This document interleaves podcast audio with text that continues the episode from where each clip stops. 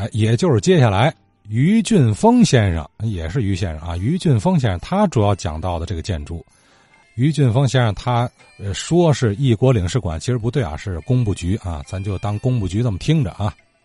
在我们建国道啊，有一个最著名的，原先有一个一国领事馆，它是主体两层，局部三层。它的形状呢，就跟现在百嗯现在的百货大楼像的，是东边是两层，最西北角是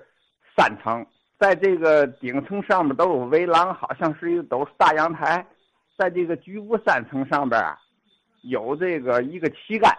这不三层吗？在它二层的那儿有一个时钟，这时钟呢，我小时候就早就已停摆了，坏了已经，连上面的数字都没有了。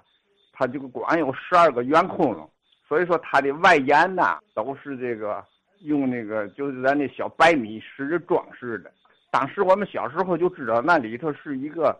铁路的那个结核病医院，因为这结核病不传染病嘛。所以说他在那哈，他是地下还有地下室，院子很大，一直这面东到武经路，那面到民民主道，他这个呃建筑非常这个这个的讲究，都是这个路那个大窗户，上边是圆形的那个玻璃，底下都是那个大玻璃老长的。我们曾经那个上他这个总上那个院里踢球去，小时候。有时候偶尔累了呀，夏天热呀，上他那哈背阴地下，上他那个楼口那哈里边坐着，往里看看，发现嘛呢？他这个楼啊，一国领事馆的这个这个这个地面和天花板的距离特别的的高，他那二层就顶现在的咱那一般楼的四层的，有的那吊灯那个那个那个下来的铁个铁管下边有吊灯，很高，那铁管很长啊。啊，那铁管也都生锈了，里边可是地面啊，跟铁那个楼梯扶手啊，也都是特别考究，都是那个那个黑色的那个，不是菲律宾的，反正就是特别好的那个木头，都发亮。再有它门口啊，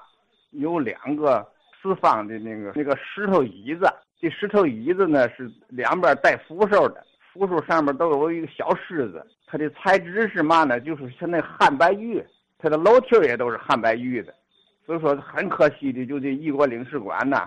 是铁路当时属于铁铁铁路的用的，就在它的后边，是因为是这个客车段的这个这呃乘务员那个那个休息的地方，属于属于铁路财产。因为这个铁路那阵儿发展也是越来越多，都是外地的这个这个列车员啊，这个到了天津以后，终点站了，他得需要休息调整啊。因为地界小啊，看上这个院儿了，当时就把这个天津站建成以后，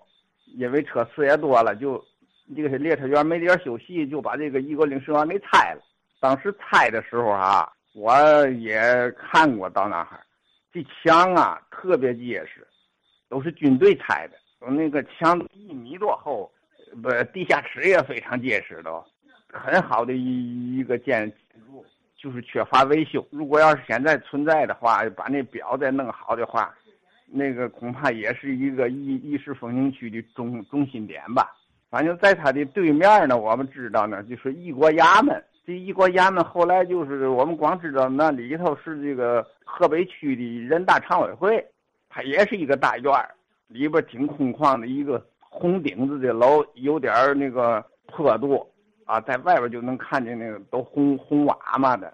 也是大窗户。里边可是我们一直没进去过，因为那是一个一个政府机关的，那有门卫把的很严。就在外边，它那个墙啊，都是那个都是带花篮的那那个铁结构的那个上边，底下跟那个一米多以上全是铁结构的，能看到它院里去。